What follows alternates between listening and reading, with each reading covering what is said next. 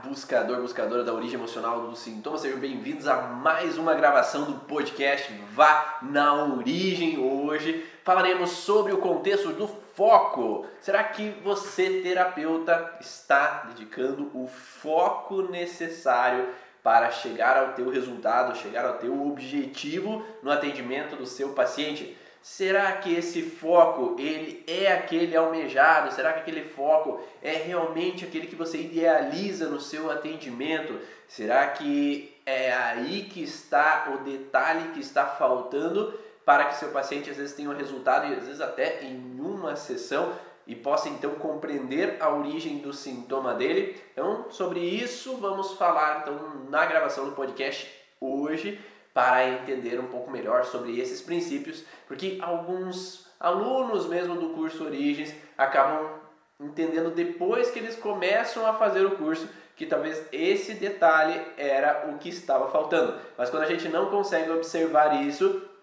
é mais difícil de a gente solucionar esse padrão, sair dessa fragilidade e ter uma melhora então no atendimento. Né? Sejam bem-vindos a todos aí. Então essa é a gravação do podcast Vá na Origem que todo segunda-feira ele vai no ar no Spotify, no Deezer, para que você possa ouvir todas essas informações e não simplesmente assistir. Então você pode lá no, no Spotify baixar o áudio dessa apresentação aqui, dessa live, para que você possa ouvir em outro momento, para que você possa, é, através do momento de academia, através do momento de viagem, que você esteja sem internet, que possa receber essa informação também e conseguir adquirir conhecimento e fazermos uma grande troca aqui sempre no conhecimento da origem emocional dos sintomas.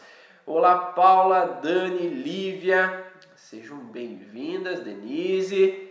É, e hoje diz aí, quem vocês tem às vezes uma dificuldade com relação ao foco, ou quem já teve essa dificuldade presente, né? E eu acho que é, não é muito difícil disso acontecer. Eu vou explicar um pouquinho o porquê. Né? Vamos colocar antes de mais nada aqui o tema da, dessa aula. Então, o tema da live é foco. O foco do terapeuta. Será que sempre é fácil você manter o foco teu direcionado ao atendimento? Será que é fácil esse foco estar vinculado àquilo que realmente a gente precisa naquele momento? Então, certo momento eu ouvi um, um podcast até falando sobre foco e o, a pessoa falava até uma coisa bem interessante. Então, até quem quer saber um pouquinho mais nessa semana está tendo é, uma, uma semana né, de, de informações sobre foco no podcast ou dentro do Instagram do Brain Spotting, né? Do Brain Spotting não, né? Na verdade, do relação do Brain Power.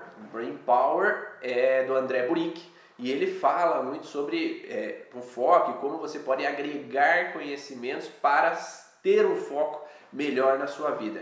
E em um certo momento lá atrás, alguns meses atrás, ele falava o seguinte, que o foco, na verdade, ele não é algo que a gente tem por natureza. Né? Por quê? Como a gente fala muito do mundo biológico aqui, no mundo das leis biológicas, a gente sabe que biologicamente, ou lá, vamos dizer que nossos ancestrais mais antigos, lá da caverna, ou mesmo no contexto dos animais, o foco, ele geralmente, se nós tínhamos um ancestral lá bem longínquo na caverna, ele antes de sair para caçar, antes de ele sair para ver se tinha uma fruta lá naquela árvore. Ele está olhando lá de longe, ele vê aquela fruta e será que ele vai diretamente para aquela fruta e capta aquela fruta? Ou será que ele tem que dar uma olhadinha para fora da caverna, ficar prestando atenção em tudo para não ser pego de surpresa com relação a um predador? É. Então, na verdade, no nosso cérebro mais arcaico, ter um alerta, contudo, é uma proteção, nos permite estar alerta e de prontidão para que nós não sejamos atacados em um determinado momento, principalmente se já houve um momento assim. Mas eu acredito muito que lá naquela época até o pai explicava para o filho, a mãe orientava o filho demonstrava que ó, você tem que prestar atenção. Não é assim quando a gente vai atravessar a rua, né? Quando a gente tem filhos pequenos, ó, olha para os dois lados antes de atravessar a rua. Então olha para a esquerda, olha para a direita, vê se não está vindo nenhum carro para você chegar ao teu objetivo que é o outro lado da rua. Então, na verdade, o foco, que é o outro lado da rua, ele está em segundo plano. Porque nós temos que prestar atenção se não há um perigo antes de chegar do outro lado. Pessoas que às vezes nunca viveram perigo, não são ensinadas com relação ao perigo, talvez elas não olhem para o, as laterais, não olhem para tudo aquilo que possa atrapalhar o foco e acabam indo talvez direto a ele. Mas muitas vezes somos ensinados ou vivemos situações que fazem com que a gente desfoque do alvo que nós estejamos, né? Por exemplo, ah, eu tenho uma tarefa para fazer, eu tenho que fazer uma atividade, eu tenho que fazer um tema de casa ali, principalmente hoje com os filhos ali do mundo online, aulas online, eu tenho que fazer uma atividade, mas muitas outras coisas acabam sendo a prioridade e não aquilo que eu gostaria de fazer, eu tenho que fazer, eu sou obrigado a fazer muitas vezes, que é assistir a professora dando aula ali naquele momento. Tem outras distrações que são mais prioritárias do que necessariamente aquilo. E quando nós temos essa situação de alertas e medos, qual que vai ser nossa prioridade? Ah, eu tenho minha prioridade que é buscar ter um atendimento eficiente dentro da sessão.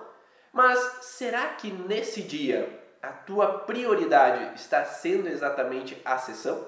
Ou será que a tua prioridade tem um outro campo, um outro lugar? Então esse é um grande obstáculo muitas vezes do terapeuta chegar ao resultado na hora do atendimento. Vou dar um exemplo aqui. Por, Ivan, por que, que tu faz live 7 horas da manhã, Ivan? Tu tá doido ficar acordando esse horário para ficar dando fazendo live. Eu não acordo esse horário, eu não consigo. Então, por isso que ele fica gravado para que você possa assistir depois. E aqui no podcast você vai poder assistir posteriormente lá no podcast, no Deezer, no Spotify. Por que, que eu faço 7 horas da manhã? Porque eu, como um libriano, né? Então, um libriano quer um equilíbrio. Né? Um libriano ele quer harmonia, quer aquele equilíbrio, né? a balança. Então eu quero aquele equilíbrio, eu quero aquela balança, eu tenho pondero um lado, outro. Então como eu idealizo o equilíbrio e uma busca pelo contexto familiar, a minha prioridade é o meu o bem-estar familiar. Se a minha prioridade é o bem-estar familiar, se eu faço uma live 8 horas da noite, eu vou ficar preocupado que eu deixei os meus na mão, eu deixei os meus em casa e eu não estou com o foco direcionado para a live. Eu não estou aqui prestando atenção, dando o meu melhor, porque a minha cabeça ainda está que eu me sinto às vezes, ah, estou deixando eles, eu não estou dando suporte, eu não estou lá quando ele precisaria. Então aquilo, aquele foco que eu deveria ter dentro da live não é eficiente. Agora, a tendência é que minhas filhas estão acordando. Então nesse momento, ah, elas têm toda a atividade, ele vai tomar café, acorda e tudo mais. Então, nesse processo, desse momento, a minha esposa está lá dando esse suporte, mas eu não me sinto com a falta, porque daí no período da noite, das 6 horas em diante, eu estou lá, em sábado, desde o momento da tarde, eu estou lá com elas, eu estou lá presente, mas não é uma sensação que eu fiquei o dia inteiro longe, que eu não estou presente quanto eu gostaria. E aí, esse contexto de frustração com relação a não estar presente quanto eu gostaria, faz com que meu foco ele desvirtue. Porque eu fico pensando, ah, eu estou aqui, mas eu deveria estar lá. Isso não acontece às vezes com algumas pessoas assim, ah, eu vou na academia, mas eu deveria estar produzindo, eu deveria estar trabalhando, eu vou às vezes fazer uma massagem, mas eu deveria estar dando suporte à minha mãe, ao meu pai. Ah, eu deveria estar fazendo, eh, eu estou fazendo alguma coisa para mim, mas as outras pessoas precisam de mim nesse momento. Então às vezes eu posso perder o foco do que eu realmente almejo, do que eu realmente idealizo porque o meu foco está na preocupação com relação a outras pessoas. Não, não, sei, se vocês já atenderam crianças, por exemplo, que tinham essa dificuldade no foco e essa dificuldade no foco estava diretamente relacionado a não uma situação no colégio, não uma situação ali dentro do ambiente de aprendizado, mas a frustração principal daquela criança é que ela não estava no colégio, porque o pai e a mãe estavam se separando, porque alguma coisa estava acontecendo com a avó que estava internada, que alguma pessoa da família estava passando por alguma necessidade, e aí aquela criança, ela não consegue estar plena e completamente presente dentro do colégio, porque o olhar dela, o, a, o pensamento dela está vinculado à prioridade dela. Que a prioridade nossa é a família. É, a prioridade inicial é que os meus estejam bem.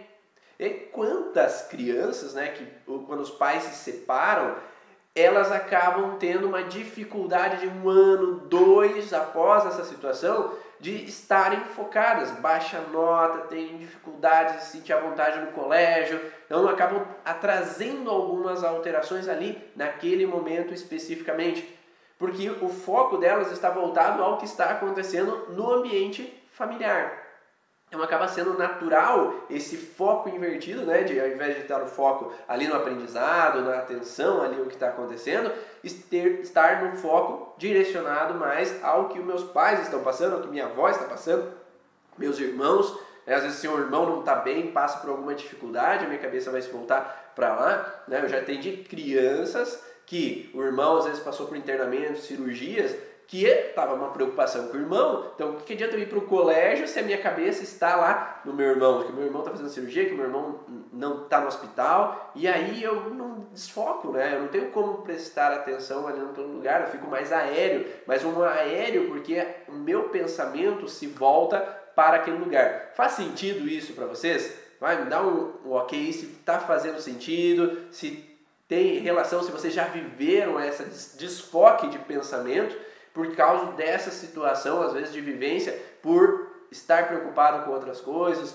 estar vivendo uma outra situação dentro de casa e às vezes lá no trabalho eu não tenho foco. Ou vice-versa, né? Às vezes eu tenho um problema no trabalho, tenho uma dificuldade financeira, uma preocupação financeira, um processo de negócios ali que eu tenho que fazer, uma decisão que eu tenho que tomar, e às vezes quando eu estou em casa, eu não estou focado em casa. É, eu não estou presente ali em casa para estar ali, estar é, consciente naquele momento, porque meu inconsciente me, me joga sempre lá para o outro local onde está o meu problema, onde que está a minha pendência, digamos assim. Né? Então por isso que é muito interessante a gente conseguir ver essas pendências. Então qual é a pendência que te dificulta você estar presente ali naquele momento? Tá? Qual é essa pendência? Né? Ó, Maísa, Luciano, Cláudia, Rose, Célia, Denise, Lívia, Jamile, a Cíntia, Cida, Diego, é, todo mundo já passou por isso, né? Todo mundo já passou por uma situação de desfoque em algum momento. E como a gente fala, é natural, porque o nosso foco ele vai para onde está o perigo. Lembra que eu falei dos homens da caverna? Se eles não olham para o perigo, o perigo abocanha. Eu vou passar por uma situação de risco à vida. Então, ao invés de eu olhar para a goiaba que está lá na frente, para aquele caqui que está naquele pé lá que eu quero comer, que já está maduro, se eu não olho para aquilo, um outro animal me ataca. Se eu olho para o outro lado da rua, que meu pai está lá do outro lado da rua e eu sou criança e eu estou segurando a mão da minha mãe, mas eu não olho para os dois lados da rua que está vindo carro e vou atravessar, um carro me pega. Então a prioridade, a tendência é nós, quando crianças, muitas vezes a gente não tem esse senso de perigo, mas nos ensinam esse senso de perigo. Então, olhe, ou se eu passei por um perigo, eu vou ter que observar da próxima vez. É, então, a não ser que eu tenha uma trava em olhar para aqueles medos, olhar para aqueles detalhes que em algum momento da minha vida trouxeram algum problema. Né? Então, faz sentido essa relação? Né? Nós temos esse detalhe, nós temos é, esse ensinamento muitas vezes na nossa vida de olhar diretamente para o perigo. O foco está onde está o perigo, registra. o foco é onde está o perigo. Né? Então, Vou, vou até fixar a frase da Dani aqui. O foco está onde está o perigo. Então a gente tende a focar onde é que está o perigo, o perigo na minha família, o perigo com relação às pessoas próximas minhas. Então, geralmente vou ter uma tendência de olhar para onde está realmente aquela situação de insegurança, de tensão, de preocupação que faz com que eu me desfoque da onde que é exatamente o meu objetivo. Né? Então, eu procurei um pouquinho no, no dicionário ali o que, que é foco. Né? O foco ó, é uma nitidez na imagem, a visão de um obje objetivo bem definido. Então, quando eu tenho um objetivo bem definido, eu tenho um foco para chegar a esse objetivo.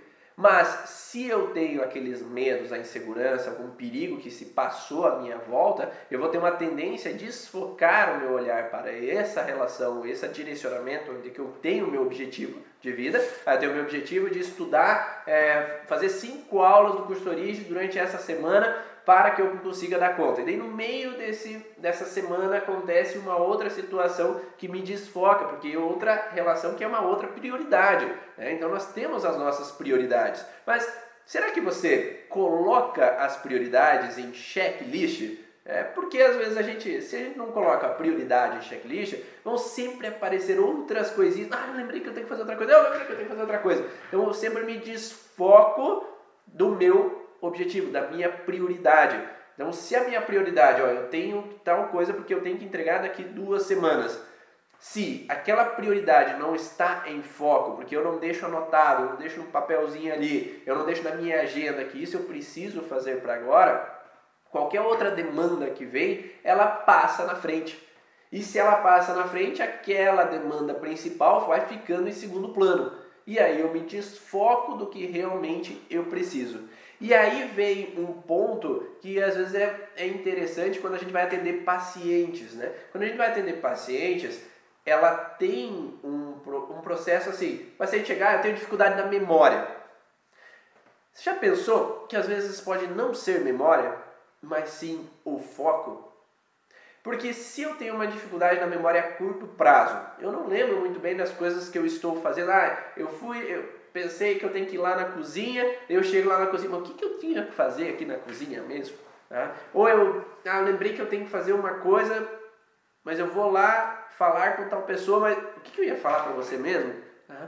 Então é aquela situação onde que eu desfoco porque eu tenho tanta coisa na cabeça que eu desfoco do padrão, do que eu queria fazer, do que eu queria falar. Então muitas pessoas têm chego no consultório porque elas estão tão ansiosas com tantas coisas na cabeça que elas desfocam de algo que elas têm que fazer. Então não é um problema muitas vezes de memória necessariamente. Memória, a gente sabe que tem uma fragilidade no córtex sensorial, no pós-sensorial, no conflito de separação ou desejo de separação, de contato com relação a alguém, que faz com que eu tenha um bloqueio com relação à minha memória. Mas se eu tenho um desfoque de prioridade, eu não vejo aquilo como algo interessante. Se para mim é mais prioritário ver a fisionomia do rosto do paciente para lembrar dele, eu não vou focar no nome dele. E se eu não foco no nome dele, eu vou falar sempre depois: ah, eu não sou de lembrar muito nome. Né? Mas não é porque eu não sou de lembrar muito nome, porque eu não foquei nisso. Porque o meu foco é a fisionomia dele, para eu lembrar do rosto, da fisionomia, ou eu analiso mais aí a fisionomia daquela pessoa do que a interpretação do nome. Por exemplo, Maísa, né? Você vai olhar a fisionomia, o rosto, né? A Dani, já que estudou muito mais sobre contextos de nomes, eu, ah, eu estudei nomes, eu decifro os nomes das pessoas, eu vou entender, né, decodificar aquele nome para entender para que aquela pessoa veio. Então ela vai ter muito mais foco no nome do que, às vezes, na pessoa em si. Então eu sou de lembrar o nome. Ah, eu já sei que eu atendi esse paciente porque eu decodifiquei esse nome. Faz sentido, Dani, Maísa? Então, às vezes a gente foca em uma base e desfoca na outra. Não tem como a gente estar tá 100%, usando 100% do nosso cérebro todo o tempo. Né? Não se fala que a gente usa ah, 10% do cérebro, a gente usa uma porcentagem do cérebro naquele momento específico que a gente está vivendo. Não que a gente, durante o dia todo, a gente não use várias partes da zona cinzenta, mas momentaneamente Naquela hora que eu estou conversando com o paciente, o meu inconsciente ele está gravando tudo. Então ele gravou a fisionomia, o nome, a data de nascimento daquela pessoa, quantos anos ela tem, todo o processo que estava envolvido às vezes no atendimento mas a prioridade, o foco principal que eu tinha era saber, às vezes, o que ele estava vivendo, ou era saber quais são os conflitos que ele estava passando. Então, isso eu posso, às vezes, gravar mais facilmente, ou ter uma memória com relação à história que aquele paciente estava vivendo naquele momento. Então, dependendo da minha prioridade durante a sessão, eu olho para determinadas situações. Então, se a minha prioridade é olhar qual é o meridiano da acupuntura, eu, Luciano, que está fragilizado daquele paciente, às vezes eu vou priorizar aquele meridiano, por mais que tinham outros que estavam também ali com algumas nuances de alterações, mas eu dou prioridade para aquilo que eu quero olhar naquele momento. E aí vem um detalhe. Quando a gente prioriza algo na hora de olhar para o paciente, a gente foca naquilo. E aí veio algum aluno, alguns alunos do curso Origens me falar assim: ah, eu estou com dificuldade em chegar ao resultado e ter um resultado eficiente em uma, duas sessões. Por que, que isso pode estar acontecendo comigo? Exatamente pelo desfoque. É, por que, que é esse desfoque? É uma coisa que eu falo bastante é, e a gente fala, e, e se eu não falo aqui, vocês me corrijam aí, pessoal do curso Origens, se eu não falei já sobre isso que quando nós estamos com o paciente, se a prioridade daquele paciente, o primeiro sintoma que ele quer trabalhar é, por exemplo, uma cólica menstrual, é uma dor de cabeça, é uma situação de ansiedade, se é aquilo que eu quero tratar ele, eu tenho que me focar naquilo e até eu não achar todas as possibilidades com relação à acupuntura, com relação à microfisioterapia, com relação ao brain sport, com relação à hipnose, com relação àquele processo específico, eu não posso desfocar enquanto eu não acho todos os padrões. Porque se eu desfoco quando eu estou buscando aquela informação, eu vou para outro lugar. E o que, que acontece geralmente durante a sessão? Você anotou, fez a avaliação ali do paciente, ele fala todos os processos de sintomas, você prioriza qual é o sintoma mais incômodo para ele no hoje, e aí você está começando a atender ele e ele fala: Ah, eu também tenho dor no quadril. E o que, que o terapeuta geralmente faz? Ele se volta para a dor no quadril, ao invés de permanecer com a cabeça voltada para a dor de cabeça daquele paciente. E aí ele começa a pensar, o que, pode ser essa causa da dor no quadril? Será que tem alguma coisa a mais que eu não estou olhando? Será que tem alguma outra noção? E aí, quem, por exemplo, trabalha com a microfisioterapia, é, começa a perceber que, nossa, começou agora de repente a aparecer todos os sintomas, todos os órgãos, os tecidos relacionados à dor do quadril e agora não está aparecendo mais sobre a dor de cabeça. Ah, o que, aconteceu, será? É? Ah, será que a dor do quadril tem a ver com a dor de cabeça? E às vezes não. É simplesmente pelo fato que eu desfoquei o processo de atendimento. Então, por exemplo, estou ah, fazendo reiki lá no paciente, né, eu não faço, mas se você como terapeuta faz, estou fazendo reiki e aí o paciente ele fala de um problema que é a prioridade dele, só que durante a sessão ele fala, ah, lembrei que eu também tenho aquele outro. Se você desfoca pensando no próximo processo, você não está indo em direção ao que realmente ele idealizou de primeiro. E aí faz com que o resultado não seja eficiente. Porque se você não foi direcional ao padrão do conflito que o paciente pediu de primeira vista, fez com que você desfocou o olhar para o sintoma secundário. E aí aquele sintoma primário ficou sem ser olhado. E aí, claro que o sintoma não vai melhorar, porque no meio da sessão você parou de olhar para ele. No meio da sessão você parou de trabalhar sobre aquele sintoma. Por isso que é importante o terapeuta manter o foco durante a sessão para que se mantenha o olhar sobre aquilo. Então, o que, que o paciente faz geralmente? Ah, falou sobre um outro sintoma? Tá, peraí. Eu anoto aquele sintoma e não, então agora eu vou voltar para aquele sintoma inicial, depois, se sobrar um tempo, depois a gente vai olhar para esse outro sintoma que você falou agora. Porque se eu não priorizo essa questão, eu me desfoco no paciente. Queremos escutar tudo do paciente e ele quer resolver todos os sintomas em uma hora. É, 50 anos de vida, 37 anos de vivência, nem sempre com uma sessão a gente vai resolver todos os padrões, todas as alterações do paciente. Mas nós temos que priorizar aquilo que ele traz como mais incômodo. Então, por isso que é importante olhar aquele, a prioridade, olhar aquele sintoma de início que é o mais incômodo dele e fazer tudo o que seja necessário perante aquele sintoma. Então, se você usa a microfisioterapia, olhar todos os mapas com relação àquele órgão. Se você está no reiki, você olhar todos os padrões que tem de alterações com relação àquele tecido, aquele órgão. E aí não ficar saltando de um lugar para outro, que você não olha nada direito, fica olhando só meio sintoma, meia questão de cada um dos sintomas e não é conclusivo. E não olha com relação ao todo, com relação àquele, àquele sintoma. É. Ah, então isso faz com que nós perdamos o foco. Por isso que eu falo para os terapeutas, geralmente, tentarem pensar ou tentarem olhar para o contexto da meditação. Porque a partir do momento que você faz meditação, tu tende a ter um foco melhor, você tem uma concentração melhor aonde você quer ir. E aí é quando você está centrado e você consegue, então, como a Cláudia falou, direcionar esse teu foco, você consegue perceber assim que o paciente falou: "Ah, eu tenho dor no quadril também". Tá.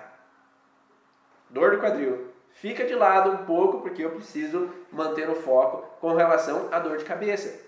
Né? Se eu acolho tudo, nada eu resolvo. Tá? Então, por isso que alguns terapeutas acabam tendo dificuldade em ter resultados eficientes por esse obstáculo que aparece na vida deles, que é a falta de foco. Então, a falta de priorização na hora do atendimento. Então, olhar tudo de uma vez só só tira foco, porque eu não consigo olhar uma coisa só. Não é assim que acontece, às vezes, quando nós uh, temos aquelas preocupações de que eu tenho que ficar alerta com tudo, prestar atenção em tudo para resolver tudo na minha casa. Então, meu pai e minha mãe às vezes têm algum probleminha, algumas pessoas não estão bem e eu tenho que ficar sempre no alerta com tudo que acontece. Então, eu quero estar no controle de tudo e ao querer estar no controle de tudo, eu não foco em nada. É? Então eu não presto atenção em nada. Aquela criança que vai para o colégio, que fica ouvindo a caneta que caiu ali, a pessoa que passou fora da sala, eu estou vendo, ouvindo meus colegas conversando ali atrás, mas a professora que é boa, eu não estou prestando atenção em nada. Ou eu estou lá dentro de casa, ouço lá meu pai, minha mãe lá na sala e eu tenho que fazer o tema de casa aqui no meu quarto, mas eu não consigo prestar atenção aqui porque eu estou ouvindo lá. Então esse terapeuta que foca em tudo e desfoca do que precisa, acaba perdendo esse essa concentração naquele momento que realmente precisa ter. Né? E aí essa sessão acaba sendo, às vezes, não direcional e não tendo o resultado que precisaria. O que eu percebo, então, é que tem pacientes que passam por uma sessão, tem uma melhora e já acham que está ótimo, acabam não querendo continuar o processo. E é, e é frequente isso acontecer, por isso que é interessante mostrar para eles a necessidade de olhar para todo esse contexto. Mas Depende deles realmente, né? Depende deles estarem à vontade em buscar mais ou sentirem que realmente eles precisam buscar o que está por trás daquele processo. Porque muitas vezes a gente tem uma casquinha de cebola, né? A gente tira uma camada, tem que tirar outra, tem que olhar outra, até chegar um miolinho ali onde é que estão né, as nuances mais profundas do ser. E muitas vezes, quando o paciente só olha o superficial, o sintoma muitas vezes vai tender a voltar posteriormente. Né? Então, em algum outro momento, ele vai sentir que vai ter que voltar para fazer uma sessão, vai ter que buscar. O problema é quando é sempre buscando sobre o mesmo sintoma. Quer dizer que não tem a profundidade necessária, às vezes, olhar ali naquela sessão. Então, por isso que quando o terapeuta consegue, às vezes, ter a possibilidade de olhar profundamente, já dentro da primeira, segunda sessão, mas com foco naquilo que está acontecendo, a tendência é de ter um resultado muito melhor, tendendo a olhar para a origem emocional do sintoma. Se eu não sei qual é a origem principal, eu olho para a origem secundária, eu não tenho a tendência de olhar exatamente o que foi o primórdio de tudo, o início de tudo e o que realmente fez com que tudo virasse uma cascata de informações que geraram, às vezes, o sintoma do paciente. Né? Então, é aquele paciente, às vezes, que surge com sintoma, daqui a pouco tem dois, três, quatro, cinco, seis. Então, nunca foi olhado para aquela base inicial, só foi mascarado o sintoma dele e não se olhou exatamente ao que precisava ser olhado e fez com que não houvesse uma progressão daquela melhora do sintoma, daquele processo que estava acontecendo. Tá, é, tá dando para entender essas relações aí que, que nós estamos falando? Né? Muitos pacientes querem resolver todos os problemas de uma vez e é o terapeuta que tem que direcionar e mostrar para ele que nem sempre é possível. Né? Então, nem sempre é possível resolver, mas nós vamos dar as prioridades. Então, sempre eu falo para o paciente, quando nós chegamos ali à avaliação, qual que é a tua prioridade, porque nós vamos olhar para a tua prioridade de início. A partir do momento que eu olho para todas as possibilidades baseadas na tua prioridade, a gente vai passar para o segundo, o segundo sintoma. Né? Às vezes o primeiro sintoma e o segundo, eles estão relacionados. Às vezes estão, às vezes não. Às vezes estão, mas tem mais coisas sobre o segundo sintoma do que somente aquilo relacionado ao primeiro sintoma. E o terapeuta é que vai dar o foco para o paciente, ó. Então, qual é a tua prioridade hoje? Me diz qual é a prioridade que a gente vai começar por ela. E aí, se o, se o terapeuta não usa de todas as buscas com relação àquela prioridade, então a gente não pode dizer que ah, eu tenho uma amidalite e exista somente talvez uma causa para a amidalite. Às vezes aquele paciente viveu tantas situações paralelas, próximas, né? E às vezes não tem o mesmo contexto de DHS, de conflito, de trauma. Às vezes pode ter mais de um contexto de DHS. Então se eu foco só em um, ah não, eu achei uma coisa e é só aquilo, às vezes eu perco o foco para não olhar para outras possibilidades com relação àquele sintoma. E muitas vezes eu encontro mais de um padrão com relação àquele sintoma. Ah, o paciente tem bronquite ou tem uma asma. Será que às vezes é só um conflito que desencadeou tudo isso? Ou será que tem situações simultâneas acontecendo para esse paciente que trouxeram uma fragilidade em laringe, uma fragilidade em brônquio para ele, fazendo com que ele desencadeie aquela bronquite ou aquela asma ou aquela rinite, ou seja o sintoma que seja. Né? Então, por isso que vai depender tudo de qual técnica você atribui para essa busca dessa informação. Se você usa somente o diálogo terapêutico, buscando entender quais são as nuances daquele processo, se você usa hipnose, se você usa, às vezes, uma microfisioterapia, uma crânio-sacral. Então, você vai ter técnicas diferentes para você chegar ao X da questão sempre orientados pela origem emocional do sintoma. Se o paciente tem dificuldade de foco, quais são os padrões que podem estar relacionados ao foco? Pode ser uma questão de que eu tenho uma outra prioridade, né? tenho uma prioridade com relação à família, eu estou sentindo que tem alguma situação na família que não está legal e às vezes não depende de mim, né? resolver aquela situação. Se depende de mim, o que, que você pode fazer? Então, qual outro recurso que você possa ter para solucionar aquela situação que está acontecendo?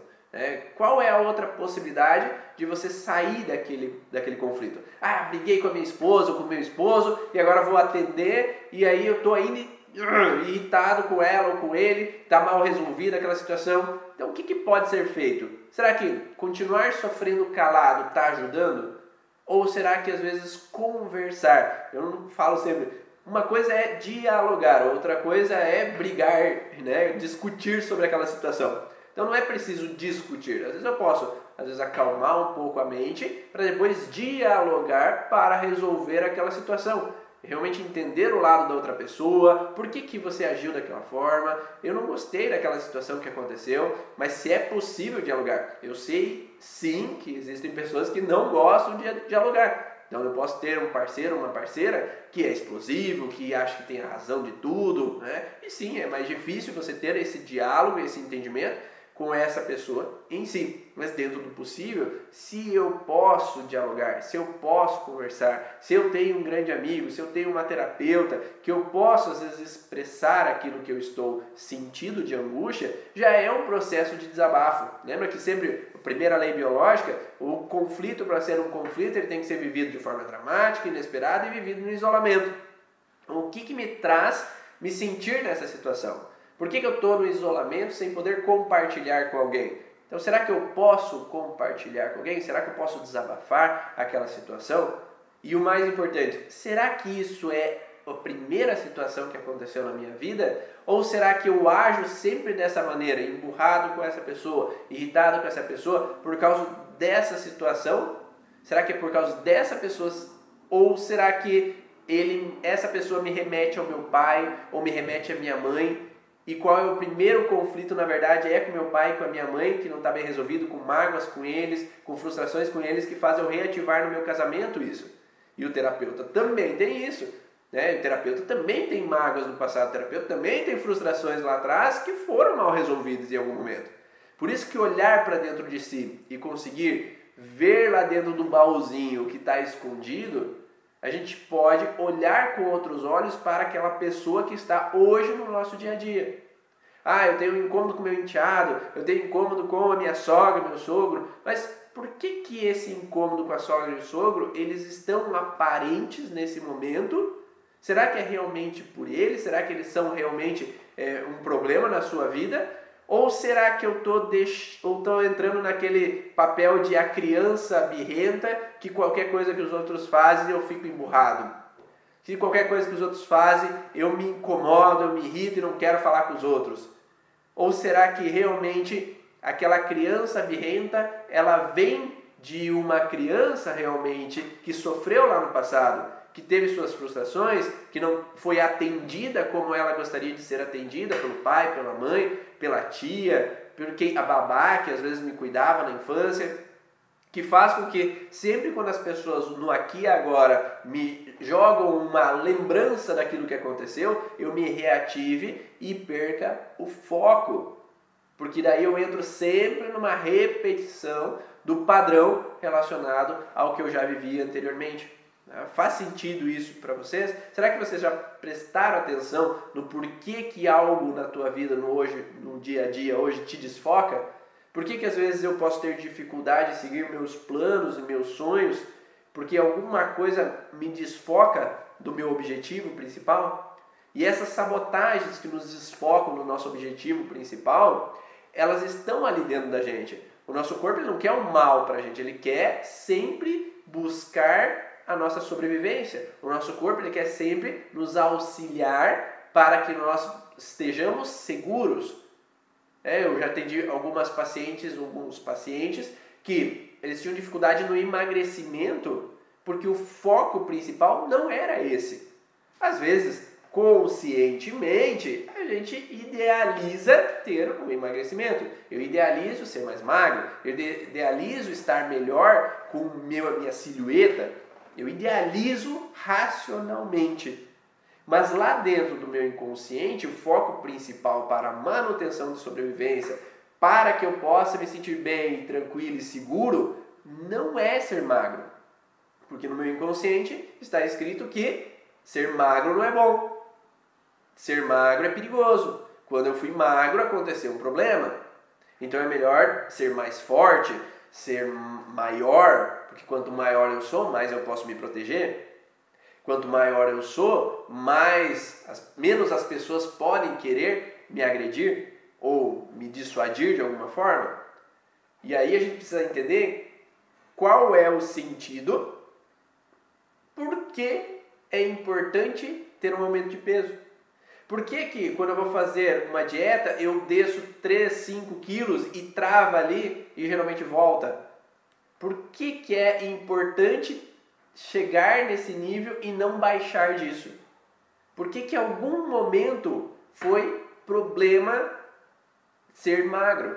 Por que, que em algum momento foi problema ter minhas curvas? Ah, porque é interessante ter forças, ter sobrepeso como um processo ideal para que eu possa manter-me bem, sem os ataques, sem as frustrações, aguentando o tranco sobre a minha vida. Acho que todos nós temos algum conflito de fase de criança e é muito natural, né, Claudinice? Nós, quem de nós não passou por frustraçõezinhas, presenciar incômodos, sentir abandonado em algum momento? Né? Tudo vai depender é, do, no, do entendimento dos pais em acolher aquela criança. Mas como a gente aqui, por exemplo, Talvez nossos pais não tinham tanto entendimento disso. Talvez nossos pais não foram criados de forma a saberem que precisavam, às vezes, ouvir aquela criança, precisavam entender o que ela demandava.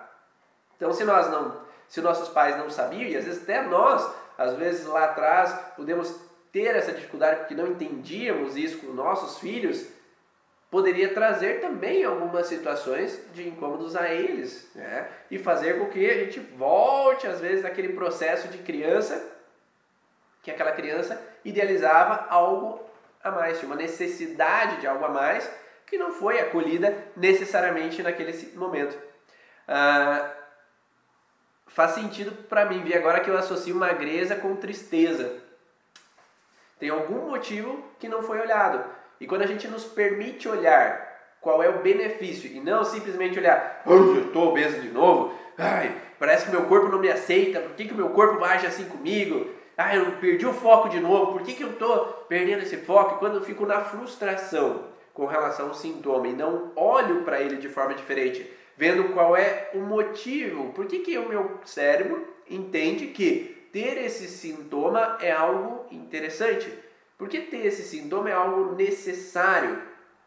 É, a gente olha sempre como o sintoma como algo incômodo, como um problema, como algo que acaba nos fazendo mal. E é o corpo jogando nós contra aquela alteração. E aí, enquanto eu olho para aquele sintoma como algo maléfico e não algo que a intenção inicial talvez foi benéfica, eu fico numa ruptura com relação ao sintoma e não consigo olhar para ele, não ter foco desse processo. Então, nós passamos por alguns contextos de foco. Então, foco, eu não consigo ter foco porque eu olho sempre para outra prioridade na minha vida.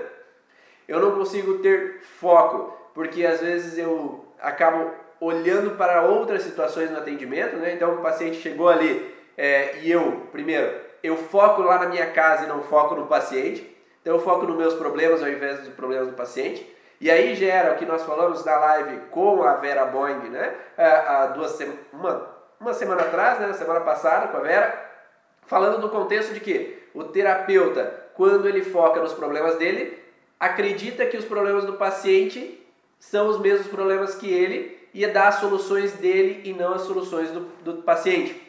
E aí atrapalha geralmente o atendimento. Né? Então, se a gente não foca no que realmente é o problema do paciente, no que o paciente necessita, mas sim no que o terapeuta necessitou, baseado naquele mesmo conflito parecido, eu estou orientando o paciente com um recurso meu e não um recurso que para o paciente vai ser bom. E é isso que é importante, orientar o paciente perante o recurso que para ele vai fazer sentido, que para ele ele vai sair daquela alteração, daquele, daquele incômodo que está sendo vivido.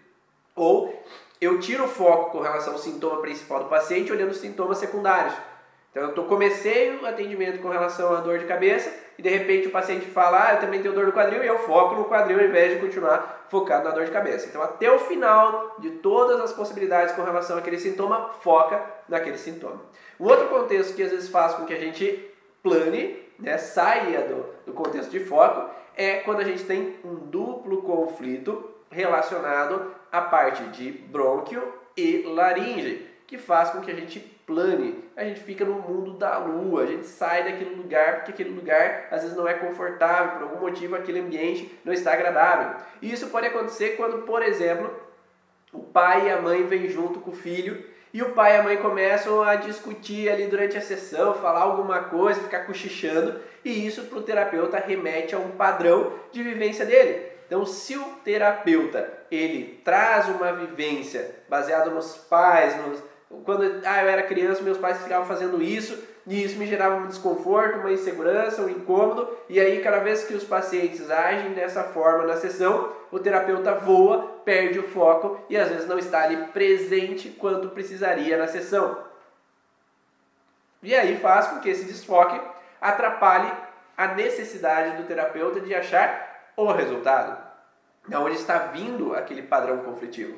E também tem o terapeuta que fica alerta com tudo menos do que precisa. Então, ah, eu não tenho secretária e o telefone tocou, e ah, eu tenho que atender aquele telefone, e o telefone não para de tocar. Eu mesmo, será que alguém chegou ali no, no consultório? Porque às vezes tem alguém ali na frente me esperando e eu, e, ou eu estou atrasado na sessão, e aí será que o paciente está lá fora preocupado com, com que eu estou atrasado, vai ficar irritado na hora que entrar na sessão? Será que o, o foco está no atendimento ou o foco está lá fora? se o paciente está tossindo lá fora, se é o telefone está tocando ali fora, se o alarme, será que esse alarme é do meu carro que está tocando lá fora? Então eu fico focado em tudo porque eu tenho que estar no controle de tudo e às vezes eu não estou no controle da sessão.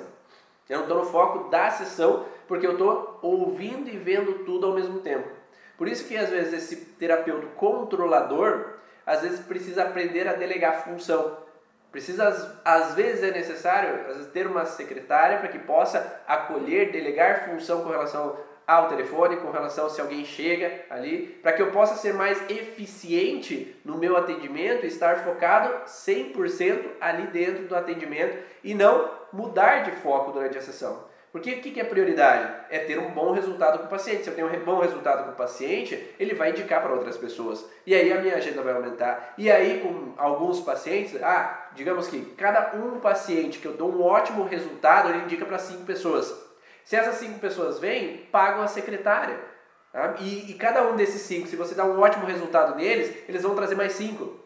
E aí vai vir uma bola de neve que é e se pagou a secretária, né? E às vezes se eu não se eu ah, não, eu tenho medo nesse contexto, ou eu fico focado, ah, é melhor eu não ter secretário porque assim eu reduzo aqueles 600 reais que eu pago para uma estagiária, por exemplo, ou os 800 ou mil reais que eu pague para estagiária, eu prefiro atender, só que daí eu fico no atendimento mediano com relação aos meus pacientes, porque aí eu não estou dando atenção, porque será que o paciente mandou um WhatsApp, será que ele está vindo, será que não está vindo, e aí eu perco o foco. Faz sentido isso para vocês, não sei se já, já passaram por isso, eu já tive momentos de não ter secretária no começo, que eu ficava sempre preocupado que o paciente chegou, será que ele está lá fora, é, será que ele sabe que eu estou aqui dentro, será que o telefone tocou e às vezes eu não vou atender aquele paciente, é um paciente que eu vou perder, né? não sei se vocês já passaram por alguma situação assim.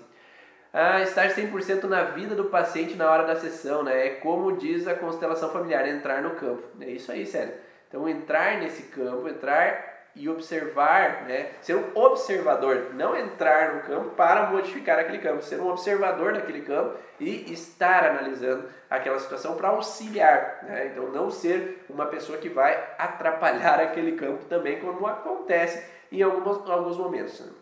Então, esse foco de estar alerta com tudo, não estar no controle da situação, faz com que também eu me desfoque e acabe não prestando atenção naquilo que eu precisaria prestar atenção, né? que é o sintoma do paciente. E aí eu acabo desfocando de novo com relação a analisar todo o padrão que está ocorrendo ao meu redor, ao invés de desfocar, né? ao invés de focar. Então isso é uma coisa que eu aprendi com a prática, né? Quando com a prática a gente começa a observar o que, que eu estou falhando, o que, que está sendo difícil, por que, que o resultado não está sendo da maneira que eu gostaria. E eu começava a olhar para dentro de mim e perceber que ah, isso eu não estou fazendo naquele momento. Isso nenhum curso me deu, essa relação do de desfoque. Nenhum curso me mostrou que eu estava vivendo isso. Eu aprendi na prática, observando essas situações que faziam com que eu não estivesse presente no atendimento. Então não é, não é algo natural estar presente, é algo treinado. Se você não treinar e não se observar que eu não estou presente, que eu não estou mantendo foco, que eu estou tendo dificuldade em concentrar na hora do paciente estar ali e eu não saber que isso possa me gerar uma alteração, eu nunca vou olhar para mim eu vou sempre manter um padrão de atendimento mediano um atendimento sem foco, onde eu me perco durante a sessão e eu acabo olhando para coisas que eu não deveria olhar e acabo atrapalhando que o resultado possa sim ser eficiente dentro de uma sessão. E é esse meu objetivo como mentor de terapeutas, é auxiliar terapeutas a terem resultados eficientes dentro de uma a três sessões. Se possível fazer dentro de uma, é possível sim, dentro que você faça todos esses processos que são atalhos para chegar a esse resultado. São atalhos que te deixam entender a origem emocional dos sintomas e não desfocar na hora do atendimento para que você chegue lá, tenha resultado e aí o paciente te olhe de uma outra forma, porque você deu resultado, aí você amplia a tua agenda, entre um paciente que deu um ótimo resultado, traz mais cinco, a tua agenda vai ampliando, você vai tendo uma lucratividade, que é esse o objetivo também, né? Nós precisamos ter um dinheiro para a sobrevivência e a gente faz, se doa aos pacientes a ter resultado, mas a gente tem a troca, é o dar e receber, para que nós possamos também viver a nossa vida e o terapeuta que tem foco é um terapeuta que progride, dá resultado, aumenta a sua agenda,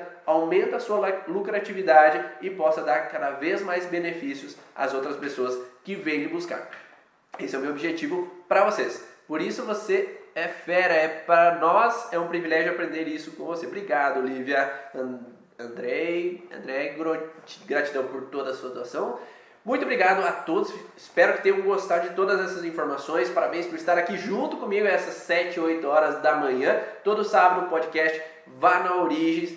Segunda-feira ele entra lá no Spotify, no Deezer, para que você possa baixar e ouvir esse podcast, para que você saiba um pouco mais então, sobre a origem emocional dos sintomas lá dentro do podcast Vá na Origem. Então, busca podcast Vá na Origem, vamos Naldo. Já tem vários podcasts para você ouvir sobre essas informações da origem emocional dos sintomas, entendendo por que de algumas falhas, alguns obstáculos, algumas dificuldades em chegar ao teu objetivo de resultado nos seus pacientes e também quais são os atalhos que podem fazer com que esse resultado seja muito mais eficiente para você.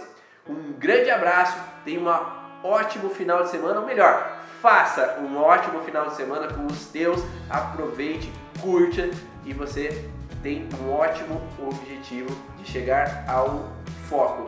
Agora você tem o objetivo de chegar ao teu foco sabendo quais são as dificuldades de você não chegar lá. grande abraço. Tchau!